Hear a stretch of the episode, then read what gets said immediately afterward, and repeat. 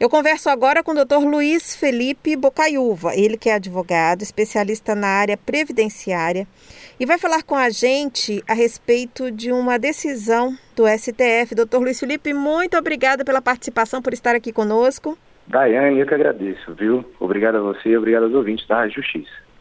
O STF, que é o tema, a decisão do STF, que é o tema da nossa conversa, desse, é, traz o seguinte: que o tempo de serviço em atividade insalubre conta para a aposentadoria especial. Só que antes de falar sobre a decisão em si, eu queria que o doutor Luiz Felipe explicasse que foi um recurso. É, é, essa decisão ocorreu durante o julgamento de um recurso do Estado de São Paulo, não é isso, doutor? Perfeitamente, perfeitamente.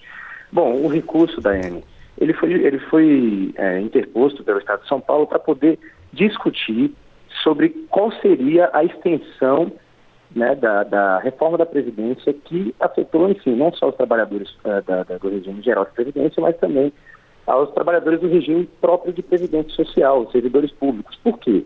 Porque essa discussão sobre a aposentadoria especial ela já não é recente, ela é muito antiga. Tá?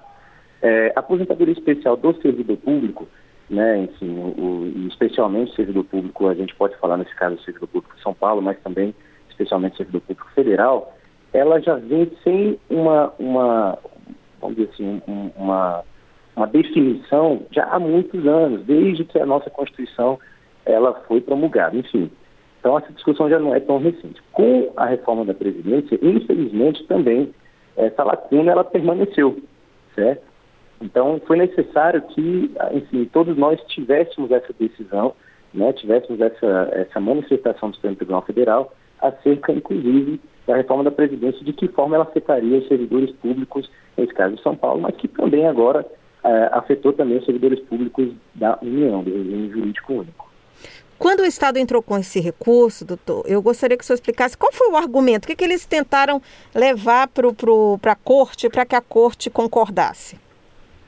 Bom, o argumento foi em relação à aposentadoria especial dos servidores na época, enfim, que eles não teriam ou teriam, né, a discussão se eles teriam ou não direito, né, de, de aproveitamento do tempo especial, certo, para se aposentarem. Como é esse aproveitamento do tempo especial? Como é que funciona esse aproveitamento do tempo especial? O aproveitamento do tempo especial para homens e mulheres é, que trabalham em áreas de, de, enfim, de, situação de risco, a própria saúde ou a própria vida, é, eles têm um, um direito pelo regime geral de previdência e já definido pelo Supremo Tribunal Federal no regime próprio também, de aproveitarem de uma forma diferenciada, certo? Então, o, o, o próprio Estado de São Paulo quis é, que o STF ele se manifestasse em relação a isso. E aí prevaleceu o entendimento do ministro Edson Fachin, né?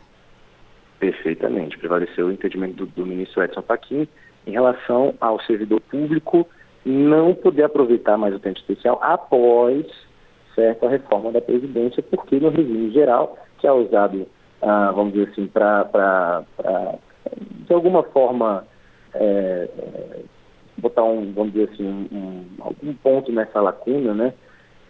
Para que o, o, o, não tivesse nenhuma discussão acerca disso no futuro, né? As discussões são muito grandes em relação à aposentadoria especial do servidor público, né? São vários e vários e vários mandatos de injunção já julgados pela Suprema Corte. Então, é, era necessário, foi necessário que a Suprema Corte ela também se manifestasse em relação a isso.